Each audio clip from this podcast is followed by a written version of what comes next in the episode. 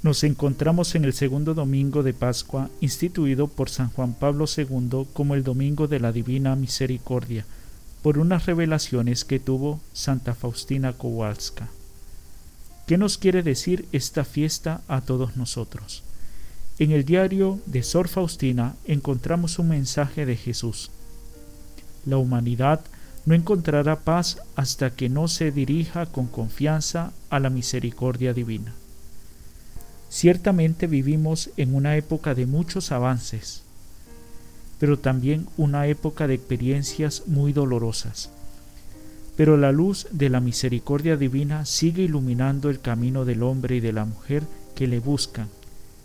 Por eso es necesario que el hombre y la mujer abran su corazón a esa misericordia divina, abran su vida a Dios y desde Dios miren y obren misericordia con sus semejantes dice San Juan Pablo II.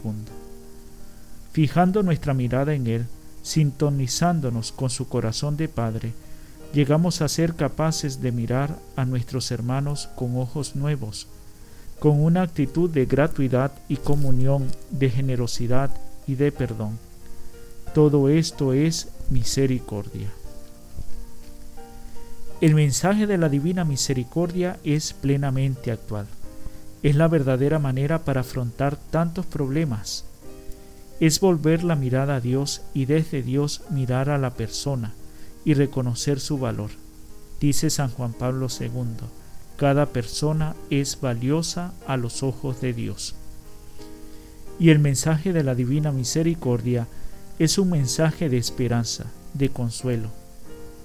¿A cuántas personas no ha consolado y ayudado aquella invocación tan sencilla que dice, Jesús, en ti confío, como ese acto de abandono en la misericordia divina que triunfa sobre el mal.